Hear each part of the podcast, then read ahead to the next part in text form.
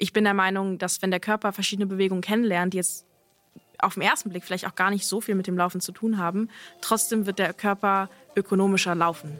Einfach auch, weil mehr Kraft da ist, weil alles ausgebildet ist und weil der Körper einfach weiß, was zu tun ist.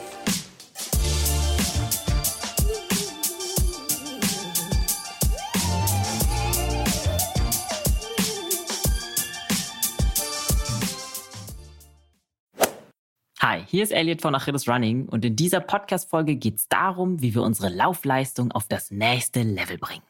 Und zwar nicht mit Laufen, sondern mit Krafttraining. Ja, richtig gehört. Wir wissen ja alle, wie wichtig Ausdauer ist. Aber tatsächlich kann uns auch gezieltes Krafttraining dabei helfen, unsere Laufleistung zu verbessern.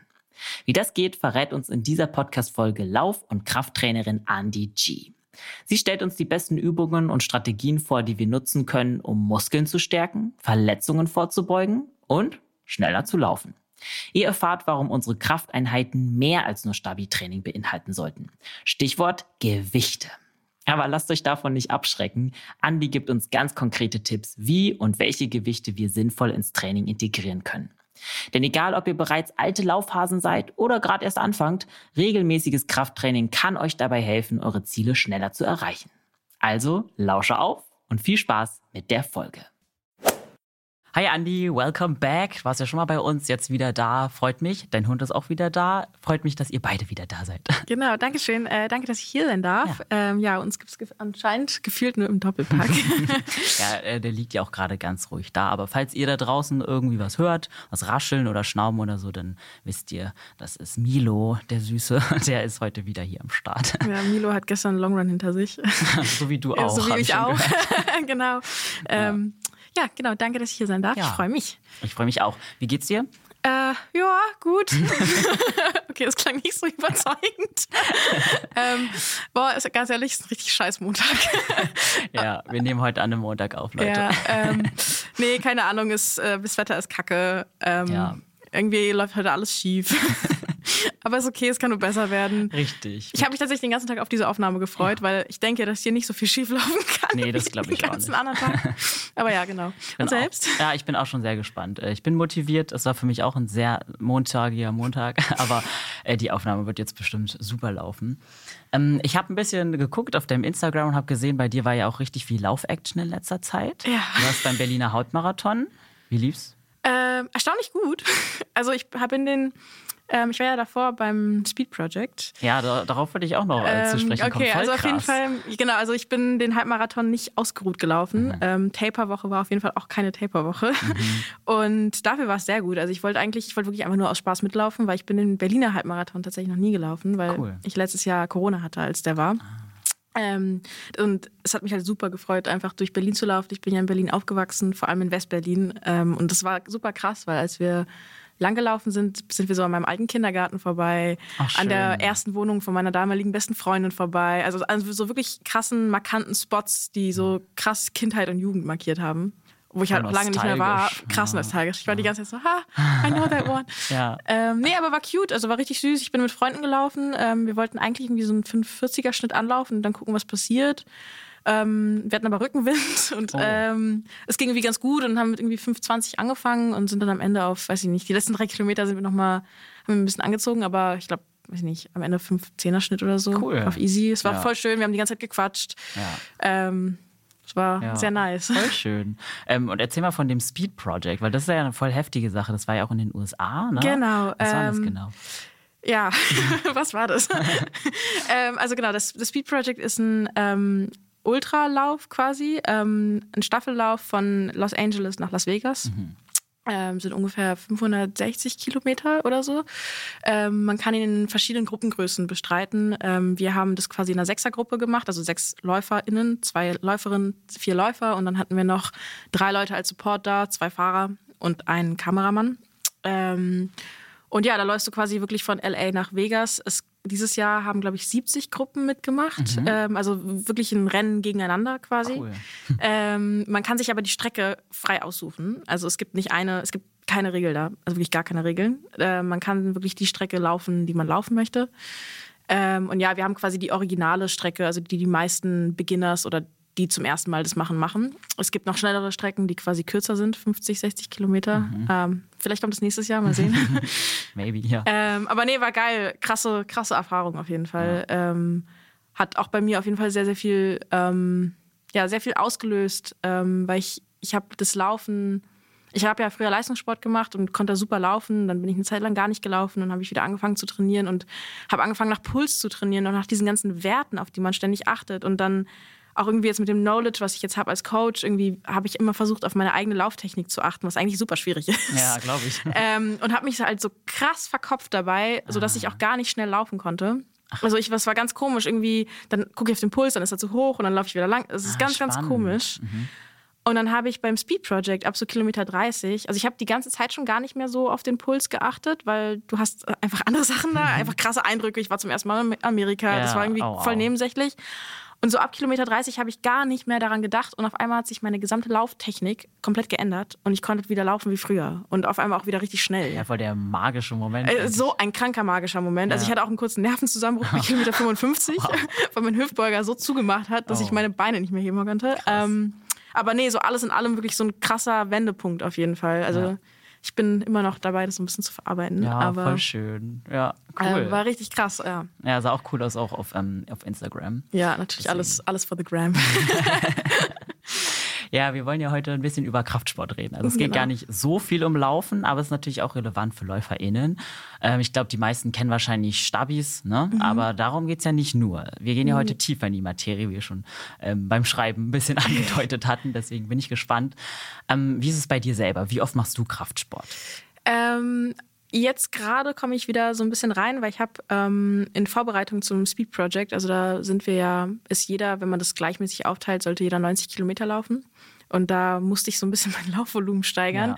weil ich war leider November und Dezember so wie gefühlt halb Berlin die ganze Zeit krank. Ja, ich und ich habe ähm, faktisch eigentlich im Mitte Januar angefangen für Speed Project im März zu trainieren. Krass. Und dann waren wir so, okay, äh, vielleicht muss ich, und dann habe ich tatsächlich mein Krafttraining runtergeschraubt auf einmal die Woche höchstens mhm. als Maintenance so ein bisschen, so mehr für mein Gewissen, glaube ich, to be honest, ähm, weil ich halt einfach so viel gelaufen bin. Ja. Ähm, und ich wollte halt da auch nicht in eine Überlastung gehen und war so, okay, mein Körper ja. muss das Laufen regenerieren. Und ich hatte halt eine sehr, sehr gute Krafttraining-Basis, ähm, von der ich dann wirklich zehren konnte die ganze Zeit. Mhm. Aber was ich eigentlich jetzt gerade versuche, ist zwei bis dreimal die Woche Krafttraining zu machen, ähm, zwei bis dreimal die Woche zu laufen. Und mhm. ich gehe ja auch noch fechten zweimal die Woche. Ja, da und, bleibt ja gar nicht mehr so viel von der Woche. Äh, ja, ja, ich mache manchmal auch Doppeleinheiten, also ja, zwei Einheiten an, an einem, einem Tag. Tag. Ähm, geht aber auch natürlich erst ab einem bestimmten Trainingsniveau. Ja. Also man muss auch dazu sagen, dass ich mich auch nicht bei jeder Einheit verausgabe, also vor allem auch nicht im Gym. Ähm, das heißt, wenn ich Krafttraining mache, ich trainiere jetzt gerade ungefähr immer so bei 70, 80 Prozent, würde ich sagen. Weil wenn mhm. ich wirklich im Gym alles gebe, dann bin ich halt den ganzen nächsten Tag platt. Und dann muss ich halt die nächste Einheit ausfallen lassen. Verstehe. Mhm. Und deswegen lieber so ein geringeres Wachstum, aber dafür konsistent. Weil ich glaube, das machen viele Leute auch generell, nicht nur beim Krafttraining, sondern generell auch beim Laufen falsch, dass sie die Sessions viel zu krass ballern und dann brauchen die viel zu lange, um zu regenerieren und dann kommt man gar nicht in so eine Regelmäßigkeit. Stimmt, ja. Stimmt. Ähm, also damit ha hadere ich auch manchmal, weil dann bist du im Gym und dann ist es geil und dann hast du Bock und dann danach merkst du so, uff, das war vielleicht ein bisschen viel. Ja, ja. ähm, genau, aber genau, jetzt versuche ich gerade dreimal die Woche zu gehen, ähm, weil ich auch einfach gemerkt habe, dass über die letzten drei Monate, wo ich halt kaum im Gym war, dass ich echt an Kraft verloren habe. Okay, ähm, doch so schnell dann. Ja, ja, ja, drei Monate. Ja, gut. Geht so. Also ich muss sagen, ich glaube, ich habe das perfekt getimt tatsächlich, weil dieser Kraftverlust kam gerade so in der Woche nach dem Rennen, wo ich gemerkt habe, boah, irgendwie ging die Sachen früher mal leichter. Ähm, deswegen, genau, deswegen ist es einfach wieder Zeit, meine Basis aufzubauen. Mhm, okay. Und wie lang ist so eine Einheit meistens bei dir? Ähm, tatsächlich gerade eine Stunde nur. Okay. Ähm, davor waren die Einheiten immer ein bisschen länger. Ähm, aber ich glaube, ich habe jetzt das, so, so, eine Stunde ist so der perfekte Sweet Spot für mich. Ähm, ich, ich trainiere momentan auch nach, nach Split. Also ich äh, mache quasi einen Tag, wo ich eher Beine fokussiert trainiere, einen Tag, wo ich eher Oberkörper eher so horizontal ziehe und drücke mhm. und einmal, wo ich vertikal ziehe und drücke ähm, und dann verschiedene Übungen noch dazu mache. Also natürlich immer Core-Übungen, Rotationsübungen, das ist irgendwie immer dabei.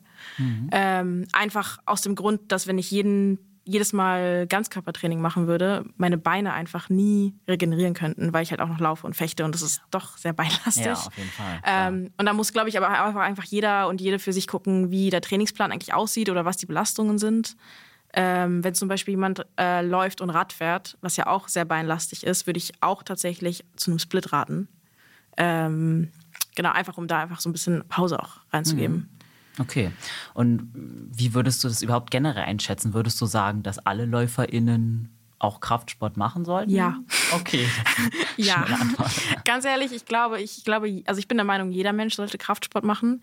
Ähm, das heißt nicht, dass jeder Mensch ein ähm, Powerlifter wird oder ein Bodybuilder wird. Man, also viele setzen Kraftsport immer noch mit Powerlifting und Bodybuilding gleich. Voll. Ähm, trainieren auch so, obwohl das gar nicht ihr Ziel ist. Also ich will jetzt Powerlifting und Bodybuilding gar nicht bashen. Das sind Sportarten, die haben ihre Daseinsberechtigung, so wie auch Marathonlaufen auch eine Extremform des Laufens ist. Aber es gibt so viele Stufen davor. Und ich würde Krafttraining, also ich, ich nenne es auch gerne ehrlich gesagt Resistenztraining, weil es geht einfach darum, sich mit Resist verschiedenen Resistenzen im Raum bewegen zu lernen und verschiedene Positionen kontrollieren zu können.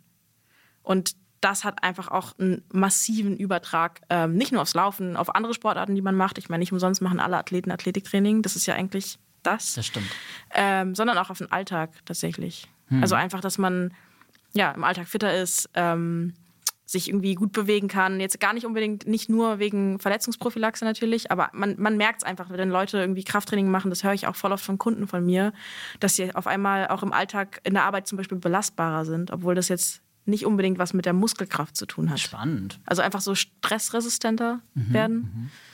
Ja, also ich weiß, dass man halt viele LäuferInnen so ein bisschen zum Glück zwingen muss in ja, der Hinsicht. Natürlich. Das ist einfach ähm, viele Leute, die laufen sind nicht die größten Fans vom Krafttraining. Deswegen, warum eigentlich? warum? Ich verstehe es nicht. Äh, ja, es sind halt einfach diese, vielleicht wird es auch zu sehr ich weiß nicht, vielleicht ist es so dieses typische, man ist Team das oder Team das. Vielleicht hm. baut man sich da auch so künstlich irgendwie was auf. Ja, aber das, da muss ich sagen, ich meine, ich komme ja aus dem modernen Fünfkampf. Ich habe schon, also ich mache schon immer viel verschiedene Sportarten. Und das ist eigentlich der größte Schatz, den Mensch machen, also haben kann, ist so viele verschiedene Bewegungsoptionen zu haben. Ähm, und man hat, und Laufen ist ja doch recht einseitig. Ja. Ähm, also klar, man kann schneller laufen, langsamer laufen, Hügel laufen, Trail laufen, whatever, aber es ist trotzdem immer noch dieselbe Bewegung. Und man lernt einfach so viel mehr dazu und wird einfach auch so viel athletischer, dadurch, dass man seinen Körper ständig mit neuen Sachen fordert. Sei es jetzt im Gym oder sei es mal was komplett anderes, keine Ahnung, schwimmen gehen oder klettern gehen oder eine Teamsportart. Ähm, deswegen würde ich immer sagen, macht viele Sportarten. Ja, das stimmt, da hast du natürlich recht. Aber vielleicht, sind, vielleicht können wir trotzdem noch mal vorab, bevor wir einsteigen, ein paar Vorteile aufzählen für mhm. LäuferInnen. Was sind Vorteile? Warum sollten LäuferInnen Kraftsport machen, um die Leute direkt mal ins Boot zu holen? Ja. Weil die große Frage ist natürlich für alle, kann ich dadurch schneller werden? Ja, Lohnt es definitiv, sich? definitiv. Also natürlich wird man dadurch schneller. Ähm, zuerst geht es ja beim Kraftsport erstmal um die Erlernung von Bewegung. Ähm, und ich bin der Meinung, dass wenn der Körper verschiedene Bewegungen kennenlernt, die jetzt auf den ersten Blick vielleicht auch gar nicht so viel mit dem Laufen zu tun haben, trotzdem wird der Körper ökonomischer laufen. Einfach auch, weil mehr Kraft da ist, weil alles ausgebildet ist und weil der Körper einfach weiß, was zu tun ist. Ähm, und dann geht es beim Laufen darum, die Kraft, eine Kraft zu absorbieren, wenn man landet, und dann eine Kraft zu erzeugen, wenn man sich gerade abdrückt. Und genau das kann man auch im, im Krafttraining quasi trainieren. Also man kann entweder Krafterzeugung trainieren, indem man zum Beispiel, weiß ich nicht, einen Squat macht, ähm, aber auch Kraftabsorption, indem man zum Beispiel, ähm, ich weiß nicht, einen kleinen Ball, also einen Ball mit so einem Medizinball hochwirft und beim Auffangen dann in den Squat geht. Das heißt, mit dem Gewicht runter und die Kraft absorbiert. Und das sind halt verschiedene, diese verschiedenen Bewegungsmuster, die quasi dann das Laufen tatsächlich auch besser machen. Und ich hatte tatsächlich ein ähm, Gespräch mit einem Kollegen von mir, ähm, Shoutout an Arji, falls ihr das hören sollte. Äh, der trainiert nämlich ein paar von den deutschen Marathonläuferinnen. Ähm, und der meinte auch, also wir haben natürlich jetzt nichts empirisch getestet, aber der meinte auch, was er ganz krass gemerkt hat, als er jetzt mit denen Krafttraining gemacht hat, die sind viel belastbarer im Lauftraining. Also die können viel härtere Trainings einfach durchhalten, ohne sich zum Beispiel zu verletzen oder bevor eine Verletzung kommt, dass man irgendwie so ein Ziehen oder Stechen oder so hat. Das stecken die viel schneller weg. Mhm. Und die Recovery-Zeit ähm, verkürzt sich. Also das ist irgendwie. Ein großer Vorteil. Genau, das ist natürlich ein super großer Vorteil. Ähm, der Körper lernt wirklich schneller zu regenerieren. Weil wahrscheinlich die Laufbelastung nicht mehr so schwer fällt, weil der Körper halt stärker ist durch Krafttraining. Mhm. Ähm, deswegen, also ich würde auf jeden Fall sagen, es gibt wirklich keinen einzigen Nachteil, mhm, mhm, äh, wenn man halt das richtig macht natürlich. Mhm. Und würdest du dann sagen, also du meintest ja jetzt schon, jeder so Mensch sollte im besten mhm. Fall Kraftsport machen, aber lohnt es sich ab einer gewissen Intensität an Laufen besonders Kraftsport zu machen oder sollte auch wirklich jede Freizeitläuferin? Jeder. Ja. Also ich würde sagen, jeder, ich meine, wie gesagt, jeder Mensch sollte lernen, sich richtig im Raum zu bewegen mit ein bisschen mehr Gewicht, weil nämlich zum Beispiel beim Laufen kommt ja auch nicht nur das Körpergewicht auf die Füße, sondern wenn man je nach Geschwindigkeit das drei- bis sechsfache des Körpergewichts kommt auf ein Bein. Und das muss der Körper lernen zu absorbieren beim Landen und dann wieder freizugeben, wenn, der, wenn man sich abdrückt. Und ja, deswegen ist es einfach super, super wichtig, mit mhm. mehr als seinem eigenen Körpergewicht zu trainieren und wirklich einfach ein bisschen Gewicht in die Hand zu nehmen. Es muss jetzt nicht die 100 Kilo Hantel sein. ähm, ich meine, da kommen wir wahrscheinlich später auch nochmal drauf ja. zu sprechen. Aber genau, deswegen, ich finde, jeder, auch jede Freizeitläuferin sollte ähm, Krafttraining mhm. machen und das irgendwie lernen. Okay. Was, was, was ich ein, auch ein ganz einschneidendes Erlebnis jetzt hatte, tatsächlich beim Speed Project. Ähm, wir waren ja alles sehr, sehr gut trainierte Läufer äh, und Läuferinnen. Ähm, auch wirklich Leute, die wirklich schnell, schnell laufen können. Mhm. Ähm, und nur zwei von uns, also ich und noch ein anderer, der eine Typ, wir machen regelmäßig Krafttraining, also sind wirklich regelmäßig im Gym. Ähm, und die anderen machen nie, haben nie wirklich viel Krafttraining gemacht. Vielleicht ab und zu mal so eine Class, aber nicht so regelmäßig. Und ähm, den hat es allen tatsächlich die Knie zerschossen. Ähm, ich glaube, der eine hat irgendwas am Fuß, aber die anderen hatten alle Knieprobleme. Ich meine, wir sind innerhalb von zwei Tagen sind wir zwischen 70 und 100 Kilometer gelaufen, Heftig. jeder. Ähm, ist ja auch eine besondere Belastung auf jeden Fall für den Bewegungsapparat, vor allem für den passiven, also für Knochen, Sehnen und Bänder. Und die hatten alle Knieprobleme danach. Ein, zwei Wochen danach hatten die immer noch Issues mit den Knien. Also irgendwas war da. Und wirklich bei jedem, außer bei uns beiden, die halt regelmäßig Krafttraining machen. Also wir hatten wirklich nichts, wir hatten gar nichts. Und ich meine, mhm. meine Weekly Mileage war 40 Kilometer und ich bin dann 75 gelaufen. Also ich ja. bin fast das Doppelte gelaufen. Das ist krass. Und mein Körper konnte das einfach wegstecken. Also das einzige Problem, was ich hatte, ist halt, dass mein Hüftbeuger irgendwann dicht gemacht hat. Aber es war wirklich einfach nur muskulär. Und dann habe ich das so mit einer Massagegun und so gelockert und dann ging das auch wieder. Mhm. Mhm. Ähm, aber das hat es mir einfach, also ich weiß jetzt natürlich, dass es irgendwie keine empirische Studie ist, sind zwei Leute. Ja. Aber trotzdem war, hat mir das alles einfach nochmal so krass gezeigt, wie ja. wichtig und wie, wie was für einen Unterschied das einfach macht. Ja, und ein gestärkter Körper ist natürlich dann auch äh, weniger verletzungsanfällig. Also es zeigt das Definitiv. ja dann in dem Fall zumindest. Ja. Also, dafür gibt es ja eigentlich auch schon viele Beispiele. Da ja. gibt es ja auch Studien zu. Ja, wahrscheinlich. Dass, also, dass äh, Kraftsport dabei helfen kann, zumindest Verletzungen zu verhindern. Mm, aber warum reichen dann eigentlich nicht nur Stabis? Weil da hat man ja auch reine Körper, also das ja. sind ja reine Körpergewichtsübungen mhm. in der Regel, da hat man ja keine Handeln mhm. oder so. Ähm, oder reichen die? Könnte man auch damit schon sein Kraftsportlimit abdecken oder warum nicht? Weil ich glaube, nein. nein. Also ähm, ich will Stabis nicht bashen. Ich meine, wir alle kennen die, wir alle haben sie gemacht und ich mache sie auch manchmal immer noch nicht so viel tatsächlich. Ähm, im Endeffekt, also erstmal, wenn man Stabis macht, dann sollte man nicht, sich nicht schlecht fühlen, weil das ist schon mal besser als gar nichts zu machen. Ähm, deswegen es ist schon mal ganz gut.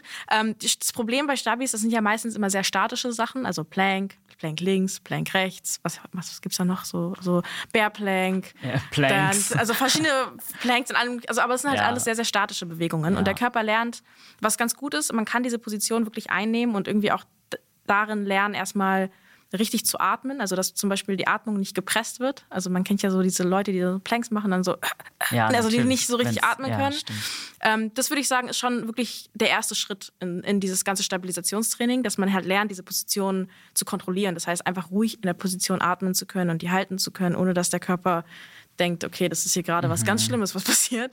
Ähm, aber danach muss man auch weitergehen. Also wenn man das dann kann, dann sollte man das nicht dabei belassen und einfach für den Rest des Lebens Stabis machen, sondern auch wirklich ein bisschen Dynamik reinbekommen. Mhm. Ähm, und deswegen finde ich halt Stabis jetzt per se einfach ein bisschen schwierig, weil die halt so statisch sind und Laufen ist halt auch eine sehr dynamische Sportart. Stimmt.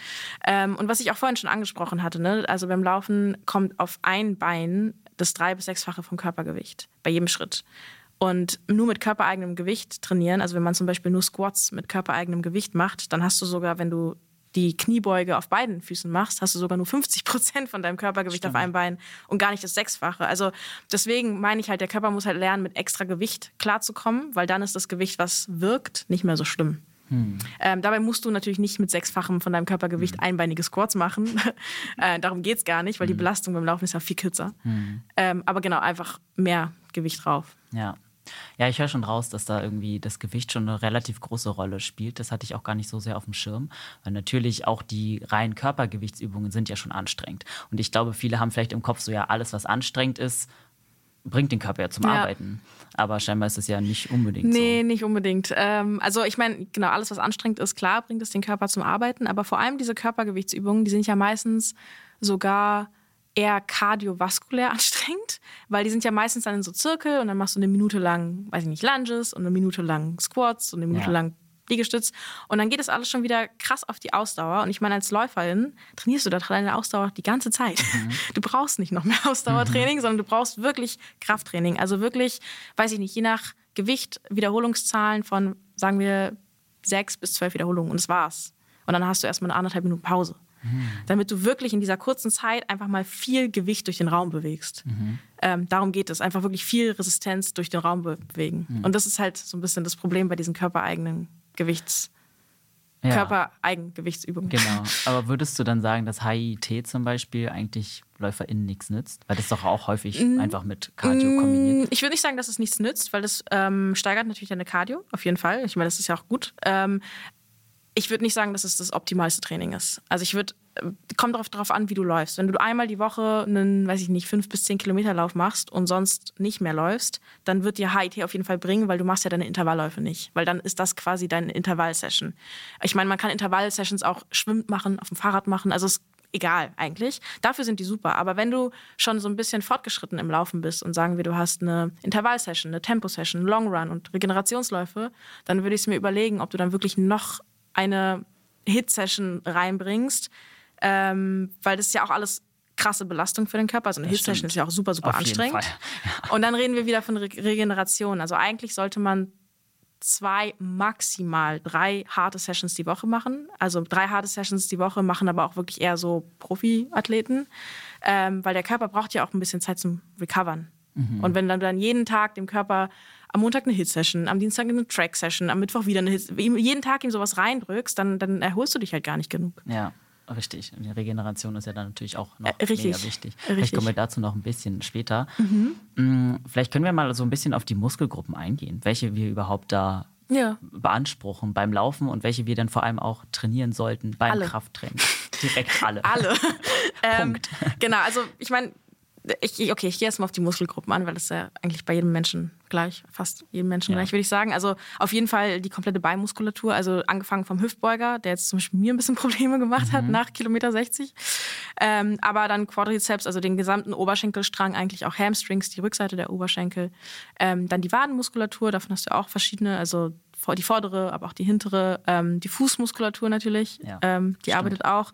Dann ganz, ganz wichtig die Po-Muskulatur, ähm, die wird oft vergessen, habe ich das Gefühl. Ja, doch, habe ich auch so ähm, im Kopf.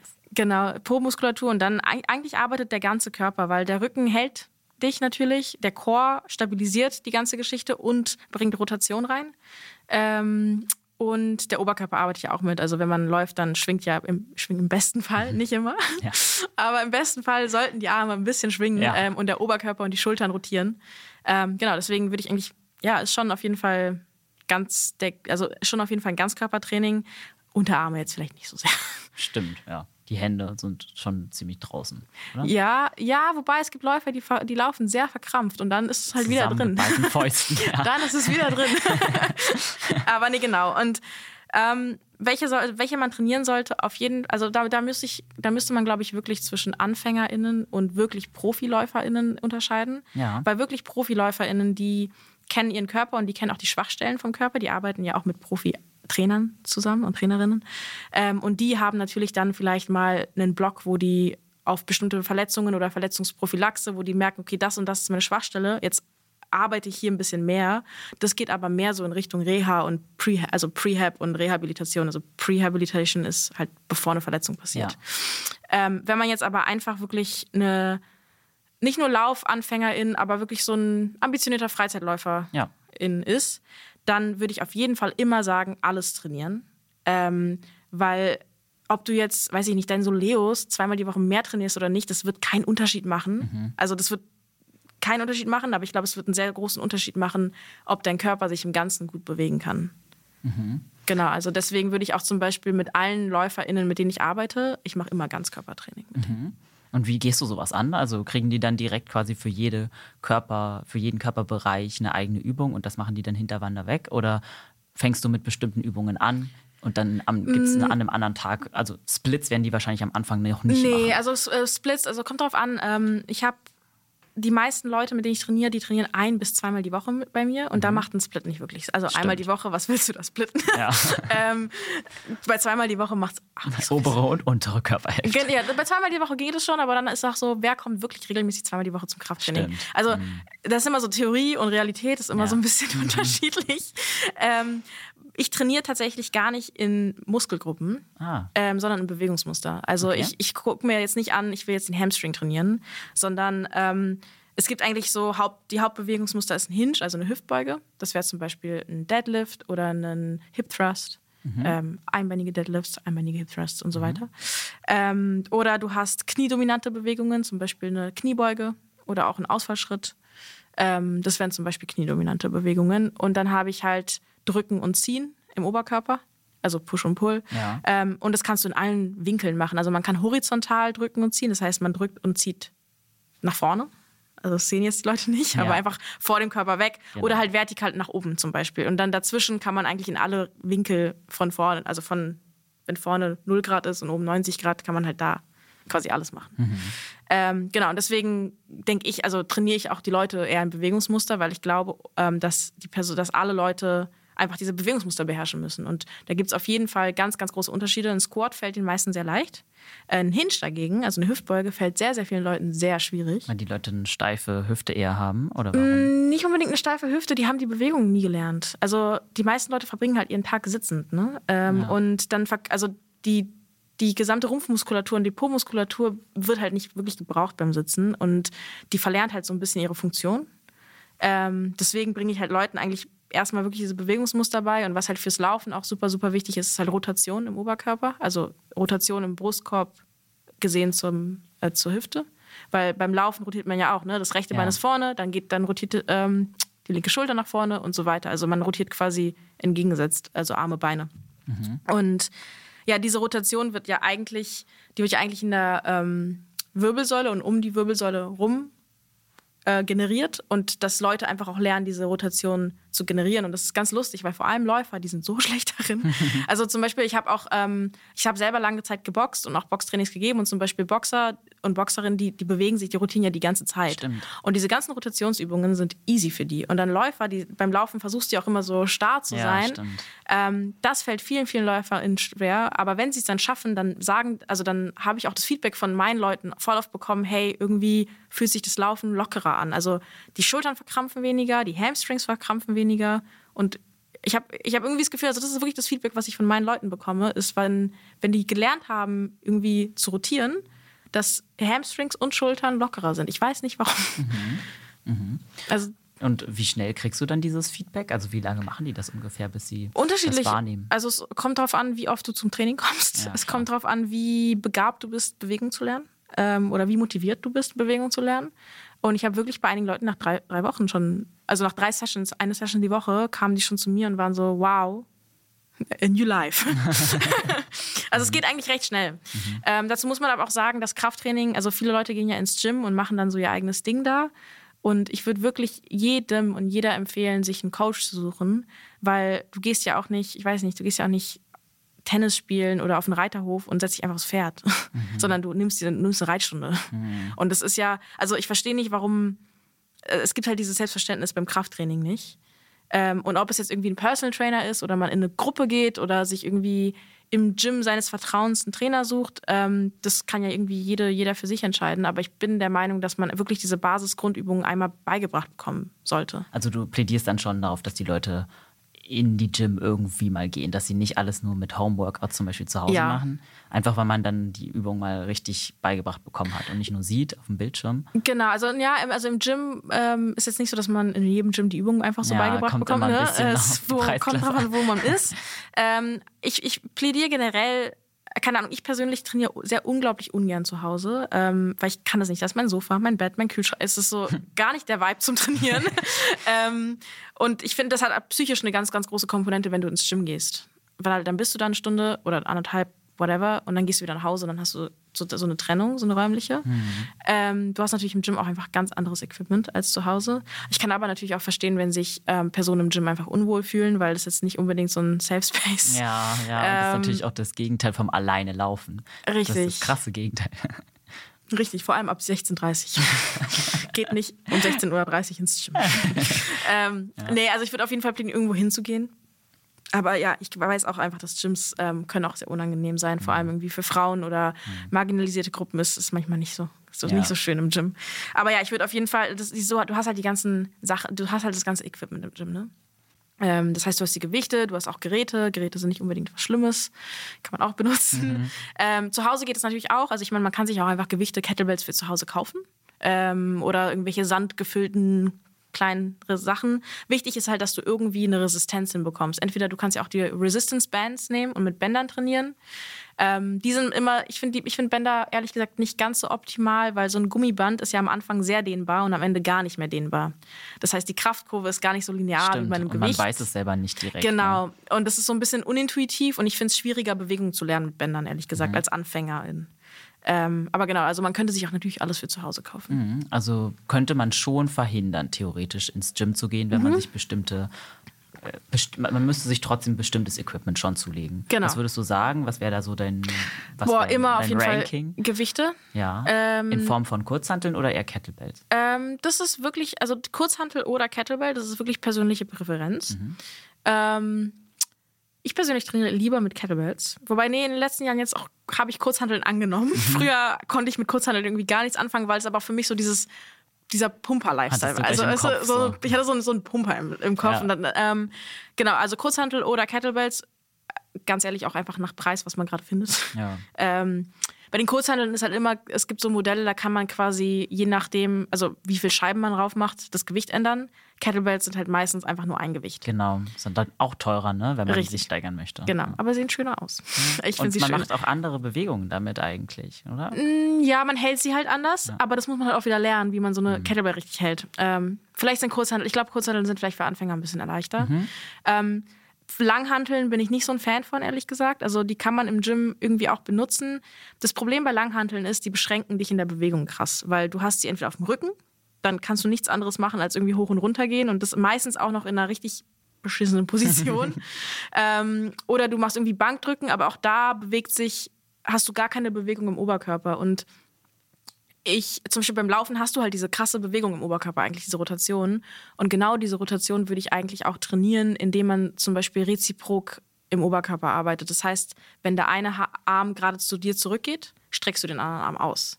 Ah. Also, dass man dadurch kreierst du halt so eine Rotation Verstehe. im mhm. Oberkörper. Also zum Beispiel der eine Arm drückt, der andere zieht. Mhm. Zum Beispiel. Mhm. Ähm, das kann man am Kabelzug zum Beispiel ganz gut machen. Mhm. Also, dass man da so ein bisschen ja, in dieses Bewegungsmuster kommt. Ja, also prinzipiell hat man schon mehr Spielraum dann natürlich im Gym, mhm. weil man alle Geräte Eben. vor Ort hat. Ja. Eben. Ja. Aber das soll jetzt irgendwie auch niemanden vom Krafttraining abhalten. Also wenn das jetzt irgendwie die, die, die Wahl ist, Gym oder, kein, oder gar kein Training, ja. dann macht lieber zu Hause was. Meinetwegen auch Bodyweight. Also wie gesagt, es würde wirklich irgendwie versucht, die Bewegung zu lernen, meinetwegen auch mit Bodyweight. Man kann sich immer irgendwie eine Wasserflasche in die Hand nehmen ähm, oder einen Rucksack voll machen oder einen Hund oder whatever man findet. Ja. Ähm, also irgendwie geht es schon immer. Ich meine, auch während der Pandemie, wir haben alle zu Hause trainiert. Ja, stimmt. Ähm, war, also wir waren jetzt nicht die Stärksten, ja. aber es ging. Ja. ähm, deswegen, also jetzt, bevor man gar nicht trainiert, macht es lieber zu Hause. Mhm. Aber ich würde auf jeden Fall sagen, entweder ins Gym oder man findet sich einfach wirklich ähm, einen Kurs. Also es gibt so viele Kursangebote. Klar gibt es viele Hit-Sachen, aber man findet auch viele Krafttraining-Sessions. Ähm, genau, da kann man auch mhm. einfach hingehen. Mhm. Du hast ja vorhin erzählt, dass du eher in, äh, du, also die, du trainierst nicht nach Körperstellen, mhm. sondern eher nach Bewegungsabläufen und so. Wenn jemand nicht viel Zeit investieren möchte in Kraftsport, aber mhm. jetzt irgendwie daraus gelernt hat, natürlich, es wäre gut. Mhm. Was würdest du sagen, wären trotzdem dann vielleicht so deine Top-Übungen, die auf jeden Fall jede Läuferin vor allem auch machen mhm. sollte, weil die einfach vielleicht ergänzend sind mhm. oder bestimmte Muskelgruppen dann eben doch ja. stärken? Also was ich für LäuferInnen immer empfehlen würde, ist einbeinig zu trainieren, mhm. ähm, weil man beim Laufen, beim Laufen bist du nie auf beiden Beinen. Nie. Du, du stehst nie auf beiden Füßen Stimmt. beim Laufen. Sonst also mal was falsch. Ja, genau. Es gibt tatsächlich beim Speed Project ein Bild von mir, wo ich keine Flugphase habe, oh. wo beide Füße auf dem Boden sind. Und das war wirklich, als mein Hüftburger so dicht gemacht hat, dass ich meine oh. Beine nicht mehr heben konnte. Ja. Und es sieht, das Bild sieht richtig episch aus. Und wenn du dann so näher hinguckst, bist du so, Moment mal. ähm, genau, also ich würde auf jeden Fall empfehlen, auf, äh, auf einem Bein zu trainieren. Das heißt einbeinige Squats. Also das heißt einbeinige Kniebeugen Gewicht oder mit einem Band oder mhm. was auch immer. Vielleicht am Anfang erstmal ohne Gewicht, um die Bewegung zu lernen. Ähm, einbeinige Hinges, das heißt einbeinige Deadlifts, ähm, die sind echt nicht so easy zu lernen. Vielleicht wirklich ein paar Videos angucken. Was ich auch jedem empfehlen kann, ähm, falls man keinen Coach dabei hat, sich selber filmen und sich ein Video von der Bewegung, wie sie aussehen soll, angucken. Ähm, weil erstmal schult es das eine, eigene Auge und das Empfinden für Bewegung und wie sich Bewegung anfühlt und dann kann man sich auch selber coachen. Also ja. irgendwie gucken, wie es aussieht. Genau, man erkennt zumindest wahrscheinlich, vielleicht, genau. wenn es ein großer Fehler ist, erkennt man ihn. Genau, was ich halt auch, oder einbeinige Hip Thrusts zum Beispiel, super für den Po. Ähm, dann auf jeden Fall auch im Oberkörper ziehen und rücken. Am mhm. besten wirklich ähm, alternieren, also abwechselnd oder reziprok, also alternieren zum Beispiel. Man kann auch Bankdrücken alternierend machen. Das heißt, man hat zwei Kurzhanteln, man legt sich auf eine Bank. Ähm, und dann, wenn der, sind beide Arme oben und dann geht nur ein Arm runter, der andere Arm bleibt oben. Und dann, wenn der andere Arm wieder hochgeht, geht der andere Arm runter, sodass man quasi im Wechsel ja. drückt. Ja. Und da, das kreiert halt auch schon so eine Rotation im Oberkörper. Mhm. Und das ist halt super wichtig. Ähm, und dann würde ich auf jeden Fall jedem und jeder beibringen, einfach Kontrolle über den Core zu haben. Ähm, also wir nennen das den Stack, wenn man quasi Hüfte und Oberkörper zueinander richtig positioniert, also nicht im krassen Hohlkreuz zum Beispiel hängt, sondern einfach wirklich die Spannung behält. Und diese, das ist eigentlich die Spannung, die man bei einem Plank zum Beispiel aufbaut. Ja. Und deswegen sind Planks jetzt auch nicht schlecht und ich benutze die auch. Ich mache die auch mit meinen Kunden, ich mache die auch selber. Aber man muss halt immer so ein bisschen übers Level hinauskommen irgendwann. Mhm. Ähm, und nicht irgendwann so fünf Minuten planken und denken, ich hab's jetzt. Ich hab's jetzt. also ganz ehrlich, wenn man fünf Minuten, äh, auch wenn man drei Minuten planken kann, dann brauchst du eine neue Übung. Ja, stimmt. also reicht irgendwann auch. Ja. Genau, also das wären so die Sachen. Also auf jeden Fall einbeinig ähm, Hinge, also Hüftbeuge und Kniebeuge und dann irgendwie alternierend oder reziprok drücken, mhm. ziehen im Oberkörper. Und warum hast du jetzt gerade diese Übungen genannt? Also haben die irgendwie einen bestimmten Vorteil denn auch beim Laufen selber? Ähm, ja, also die, die, die Übungen sind eigentlich alle darauf auf, abgezielt, dich stärker zu machen generell deinen Körper stärker zu machen. Und das meine ich ja schon von, vorhin am Anfang, dass wenn der Körper stärker ist, kann der Körper ähm, besser die Kraft absorbieren und dann wieder loswerden. Ähm, wenn man jetzt zum Beispiel eine ganz spezifische Übung fürs Laufen, ähm, die sehr vielen Leuten sehr gut hilft, ist, sind Step-Ups tatsächlich. Mhm. Also man ähm, steht vor so einer kleinen Box. Die Box sollte aber nicht super hoch sein, vielleicht so hoch wie die Wade halb hoch ist. Also zur Hälfte. Also, so was wie 30 Zentimeter oder sowas? Mm, ja, ich kann, weiß nicht, sind das 30? Das ist so ein A4-Blatt, 30 Ja, A4-Blatt. Ja, so A4-Blatt ist gut. Ähm, okay. Für Leute, die, also für mich, ich bin 1,60, ist ein A4-Blatt gut. Ja. Für Leute, die so zwei Meter groß sind, darf es auch ein bisschen ja. höher sein. ähm, genau, dann hat man ein bisschen Gewicht in der Hand. Entweder man lässt die Arme unten einfach hängen mit dem Gewicht oder man hat das Gewicht irgendwie vorne. Und dann macht man wirklich einfach einen Step auf diese Box. Ähm, wichtig aber ist, dass man jetzt nicht irgendwie versucht, übers Knie sich so hoch zu drücken langsam, sondern wirklich, sobald man die Box berührt, streckt eigentlich das Bein und man explodiert hoch. Mhm. Und das ist an sich genau die gleiche Bewegung, die halt beim Laufen auch passiert, wenn man ähm, wenn quasi das vordere Bein gerade oben ist und gerade ansetzt, nach unten den Boden zu berühren. Das ist genau diesen Drive, den man eigentlich haben möchte, dass man quasi ja, das Bein streckt und den Boden attackiert. Mhm. Und das wäre zum Beispiel erst so eine, eine, Übung, wenn man jetzt schon vielleicht ein bisschen tiefer in der Materie drin ist und jetzt wirklich an Stellschrauben schrauben möchte. Mhm. Aber das wäre jetzt nicht, also die Übung würde ich jetzt auch mit Anfängern und Anfängerinnen machen, aber nicht als nur das, ja. sondern einfach nur als weitere Übung, um auch den Bewegungsschatz zu erweitern. Aber ich würde jedem und jeder am Anfang erstmal raten, einfach generell stärker zu werden. Ja ähm, mhm. bevor man dann wirklich so spezifisch in die Übung reingeht. Also ich meine, da kann man sich auch krass nach reinnörden. Ne? Ja, natürlich. Über allem, ja. Ähm, aber nee, genau. Mhm. Aber der Oberkörper, der hat jetzt nicht ja, doch, bei den doch, du hast ein paar Übungen genau. genannt, wo doch der Über Oberkörper. Genau, also es geht ja auch, das kannst du horizontal machen, das kannst du ja, vertikal stimmt. machen, du kannst äh, wirklich drücken, ziehen in alle Richtungen. Und dann, ich meine, ganz ehrlich, die meisten trainieren ja auch im Gym nicht nur, weil sie besser im Laufen werden wollen, sondern weil sie auch besser aussehen wollen. ja, so, let's face it. Klar. Und dann kommen natürlich auch Bizeps-Curls ähm, und Schulterheben und Seitheben und was weiß ich. Ähm, und ich finde das auch voll okay, ehrlich gesagt. Also ich will jetzt nicht sagen, oh, du, du läufst, dann mach das nicht. Also ganz ehrlich, ich mach das ähm, ein Freund von mir, der trainiert wie der krasseste Pumper und ist trotzdem ein krank schneller Läufer. Also der mhm. läuft, weiß ich nicht, unter 3,30, easy. Krass. Und deswegen ist, äh, würde ich jetzt nicht unbedingt sagen, ja, wenn du viel Kraftsport machst, machst dich, macht dich so langsam. Also ja, glaub, das ist ja immer die große Frage, ab wann macht es einen langsamer? Wie viel Gewicht muss man sich antrainieren, dass man quasi ja. langsamer wird beim Laufen? Ich glaube, das macht dich langsamer ab dem Moment, wo du auf, wo du anfängst, Bewegungseinschränkungen zu haben. Ah, also ah, ja. man sieht ja diese ganzen Pumper, ne, die, die, also wenn es richtig extrem wird, kann man, wird es schwierig, sich den Po abzuwischen. Mhm. Oder die telefonieren schon so mit der anderen, mit dem anderen Arm, weil der Bizeps zu das groß ist. Krass, ja. Ähm, aber ganz ehrlich, diese Leute, also so Bodybuilder, die tun verdammt viel, um so auszusehen. So ja. siehst du nicht aus Versehen aus, wenn du zweimal die Woche ins nee. Gym gehst. Und jeder, der zwei bis dreimal die Woche ins Gym geht, der muss keine Angst haben, irgendwie sich seine Laufform kaputt zu machen. Ja. Ähm, weil also das ist ein Knochenjob. Du musst richtig krass essen, beziehungsweise nicht essen, beziehungsweise bestimmte ja. Sachen essen. Ähm, das ist nicht lecker auch. Mhm. So vor, so, also Bodybuilder, bevor die irgendwie ihre Show haben, die essen dann gar nichts und trinken nichts und dehydrieren komplett. Ja, also man sieht nicht aus Versehen so aus. Ja.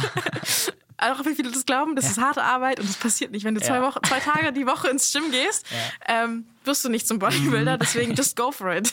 Ich glaube, auch da können wir den Leuten auf jeden Fall mal die Angst nehmen, sie ja. wirklich äh, am nächsten Tag aufwachen und ja, schön wär's, ganz ehrlich, schön wär's, aber not happening. Würdest du dann sagen, es gibt irgendwelche Übungen, die man aber als Läuferin komplett außen vor lassen kann? Also wir haben jetzt nun zum Beispiel ein bisschen über Bizep Curls geredet, mhm. die sind vielleicht nicht super relevant. nee, jemanden, sind die nicht. Mhm. Auf jeden Fall. Also jetzt würde ich, wenn, wenn ich Läuferin wäre oder Anfängerin wäre, ähm, wär, wären jetzt Bizep, Bizep Curls nicht meine Top One Prio mhm. im Gym. Genauso wie Langhantel-Bankdrücken zum Beispiel auch nicht. Mhm.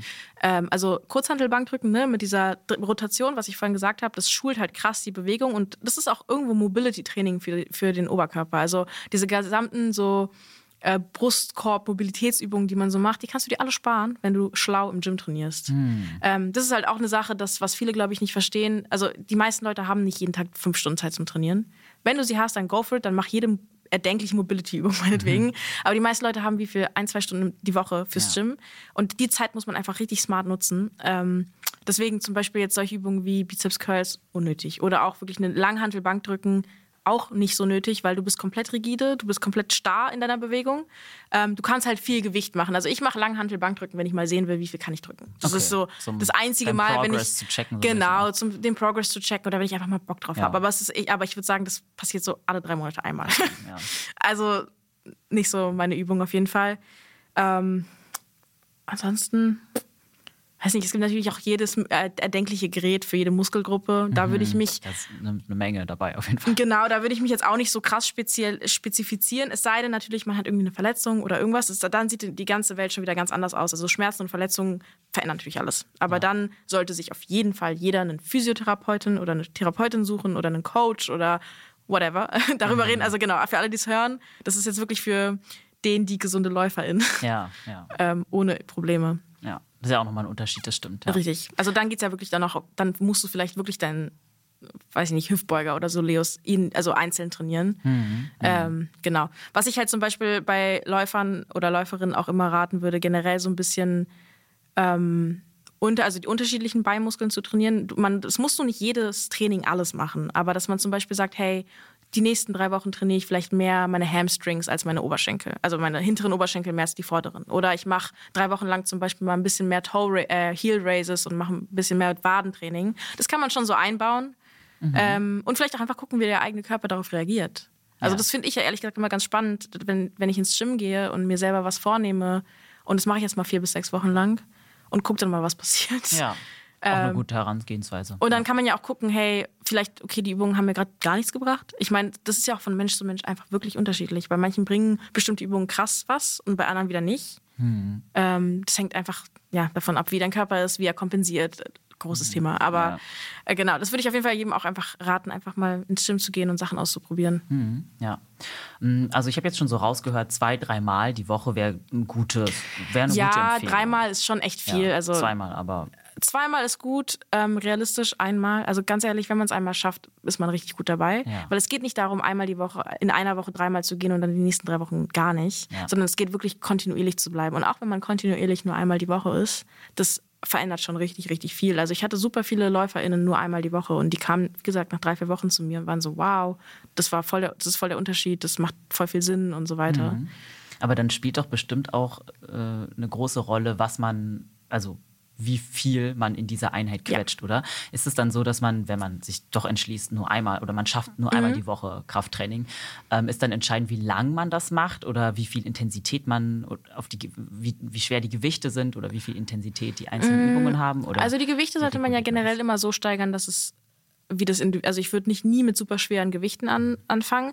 Ähm, was ich immer so bei meinen ganzen Leuten eigentlich mache, ähm, das ist sehr, das ist eine sehr easy Herangehensweise und ich weiß, Leute, die Kraftsport professionell machen, sind so, okay, das ist viel zu leicht. Aber mhm. ich glaube, für LäuferInnen, die einfach nur oder für AnfängerInnen im Kraftsport ist es einfach super, wenn man sagt, hey, ah, mach doch eine Übung so, dass du noch zwei bis drei Wiederholungen im Tank hast. Mhm. Also das ist, das heißt halt Reps in Reserve, also oder RER, e ja. äh, falls man es mal irgendwann liest, RER, e was heißt es? Reps in Reserve, dass man einfach irgendwie eine Übung macht und sagt, okay, jetzt könnte ich noch zwei oder drei saubere. Nicht mit Ach und Krach irgendwie hoch, sondern zwei oder drei saubere, aber die mache ich nicht. Okay. Und dann hast du ein gutes Gewicht. Wenn du ein Gewicht hast, äh, und also ich meine, bei Trainingsplänen steht ja immer eine Wiederholungsanzahl. Zum Beispiel, weiß ich nicht, einbeinige Kniebeugen, acht pro Seite. Wenn du jetzt acht gemacht hast und sagst, boah, ich könnte jetzt noch zehn machen, ist dein Gewicht ein bisschen zu leicht. Okay. Wenn du aber acht mal gemacht hast und den achten schon kaum hochkommst, ist dein Gewicht zu schwer. Mhm. Also wähl das quasi so, dass du theoretisch zehn machen hättest können. Ja, verstehe. Okay. Und äh, danach wird es dann auch gesteigert. Das merkt genau, man ja. genau. Dann merkst du, das merkst du auch selber. Und progressive Steigerung heißt jetzt nicht, dass du jede Woche um drei Kilo steigern sollst. Es wird Wochen geben, da wirst du drei Wochen lang, vier Wochen lang nicht steigern können, weil vielleicht hast du Stress, vielleicht hast du dein Laufpensum erhöht. Also das ist, das musst du dann, muss man natürlich auch immer ganz krass im, in Relation sehen, was man eigentlich sonst noch macht. Also ich finde es auch ehrlich gesagt sehr schwer, Laufen und Krafttraining gleichzeitig zu steigern.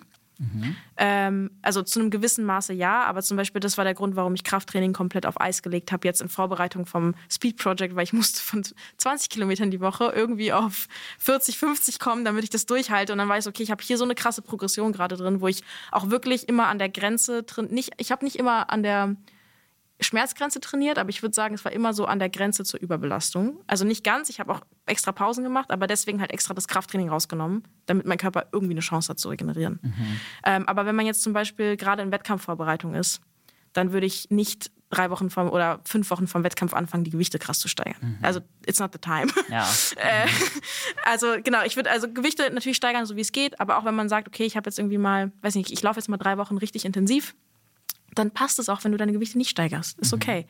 Und dann hast du vielleicht wieder so, okay, jetzt nehme ich wieder ein bisschen Volumen beim Laufen raus, kann ich ein bisschen mehr ins, ins Krafttraining reingeben. Ja. Also dann wäre ja auch so ein klassisches, äh, also eine gute Zeit, um das Krafttraining zu steigern und sich da irgendwie weiter auszuprobieren, wäre dann ja wahrscheinlich in der Off-Season genau. auch. Ne? Genau, das machen ja auch alle Athleten. Ja. Eigentlich genauso. Genau, Off-Season ist wirklich so Base-Work. Ähm, das hatte ich halt auch wirklich das Glück, dass ich halt diese Basis hatte, dass ich halt drei Monate quasi fast kein Krafttraining ja. machen konnte. Ähm, auf jeden Fall. Also auf jeden Fall Off-Season, wenn es dann in Halbmarathon oder 10K oder Marathonplan geht, dann natürlich weiter Krafttraining machen, aber nur noch als Maintenance. Das heißt, die Gewichte bleiben können konstant bleiben. Die kannst du natürlich ein bisschen steigern, wenn du merkst irgendwann, okay, das ist jetzt zu leicht, steiger das, aber ist kein, es liegt kein Fokus mehr auf Gewichtssteigerung.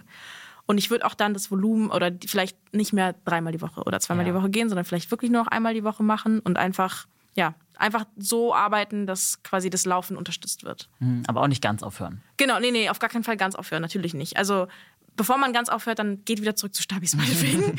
also wenn man wirklich, ich hatte, ähm, ich hatte jetzt auch in der Vorbereitung ein paar Wochen, wo ich einfach so fertig war, dass ich einfach wirklich keine Gewichte heben konnte. Ähm, ich bin wirklich ins Gym gegangen und habe Körpereigengewicht gemacht oder mit ja. ganz leichten Gewichten, mit so einer, weiß nicht, vier oder sechs Kilo Kettlebell gearbeitet. Mhm. Ähm, und dann auch nur so Lunges und nur eine Übung pro, Bewe pro, pro Bewegungsmuster gemacht, einfach um es nicht zu verlieren. Mhm. Ähm, da muss aber wirklich jeder, jeder für sich gucken, was gerade einfach die Anstrengung ist. Mhm. Und auf welche Übungen man sich dann reduziert, quasi in der, in der mhm. Intensität wäre dann auch wahrscheinlich individuell? Ja, das ist sehr individuell und ich meine, das hängt dann auch davon ab, ähm, welches Level man natürlich auch hat und welche Verletzungen vielleicht man hat. Also mhm. man ist vielleicht in der Wettkampfvorbereitung und dann merkt man, okay, das und das zwickt und dann fängt man an, ne, mit Re Rehab schon gleichzeitig irgendwie so mm, zu machen Stimmt. und zu hoffen, dass es irgendwie bis zum Wettkampf funktioniert. Ja. Ähm, das ist sehr individuell. Ich würde trotzdem eigentlich alle Bewegungsmuster drin lassen. Also eine Hüftbeuge, eine Kniebeuge am besten unilateral, also einbeinig, wenn es geht. Ähm, dann irgendwie eine Rotationsübung im Oberkörper, ähm, sei es Reziprokrudern. Also man kann zum Beispiel auch, das mache ich, das liebe ich tatsächlich, am Kabelzug, man kniet sich hin, also so ein halber Kniestand. Das heißt, ein Bein ist vorne aufgestellt, das andere Bein ist auf dem Knie, Half, half Kneeling mhm. quasi. Mhm. Ähm, kann man auch alles googeln, Half Kneeling. Ja. ähm, und dann hat man den Kabelzug vor sich und man zieht quasi mit der Hand, wo das Bein vorne ist. Und während man zieht, geht die andere Hand nach vorne. Und sie drückt, sie hat kein Gewicht zum Drücken, aber die bewegt sich nach vorne. Ja. Und das ist ja auch schon fast die Laufbewegung an sich. Also, ja, ne, stimmt. man zieht, also ich weiß Leute, die das jetzt hier hören, dass man sieht es nicht. Vielleicht ähm, könnt ihr es euch vorstellen. Ähm, genau, aber die eine Hand zieht und die andere drückt nach vorne. Ich meine, Leute, die irgendwie, weiß nicht, mir auf Instagram folgen, ähm, die sehen das ab und zu, weil das, ich liebe diese Übung. Mhm. Ähm, sowas würde ich auf jeden Fall mit reinnehmen. Dann auf natürlich Core, meinetwegen Stabis, aber auch mal dynamische Core-Sachen, Leg Raises oder vielleicht sich auch in so ein Gerät klemmen in eins von diesen Core-Geräten. Ja. Ähm, die sind ganz gut für AnfängerInnen, weil die halt die Bewegung vorgeben. Ähm, okay, ich, ich kriege da Beklemmungen und sowas, ich ja. kann es nicht. Ja. Ähm, aber die sind, wie gesagt, ganz gut, weil die einfach die Bewegung mal vorgeben. Mhm.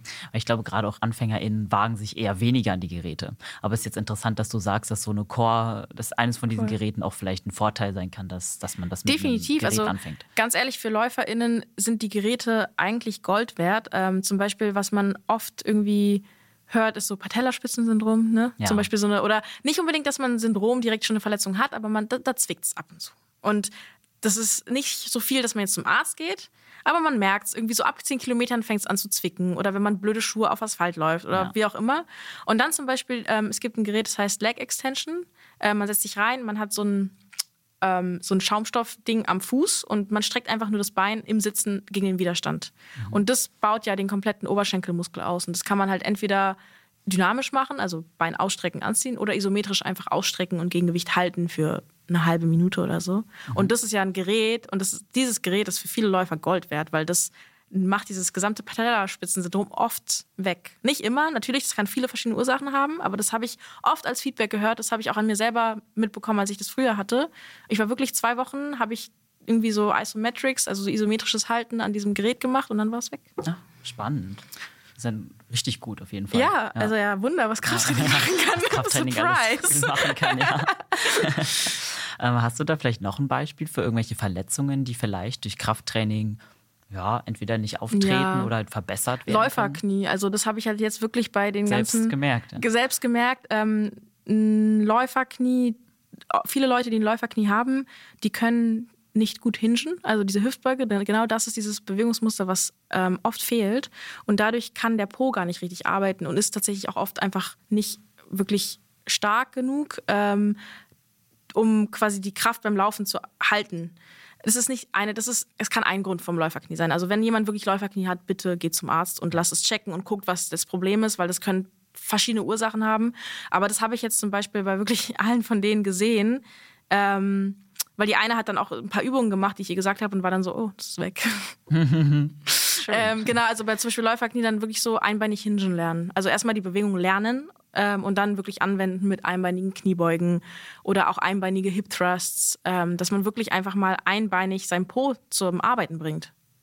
Ja. Macht total Sinn. Ja. Also, ja. Mensch, heute macht alles Mensch. Sinn. Verrückt. Es hast du, als ob du dich auskennst.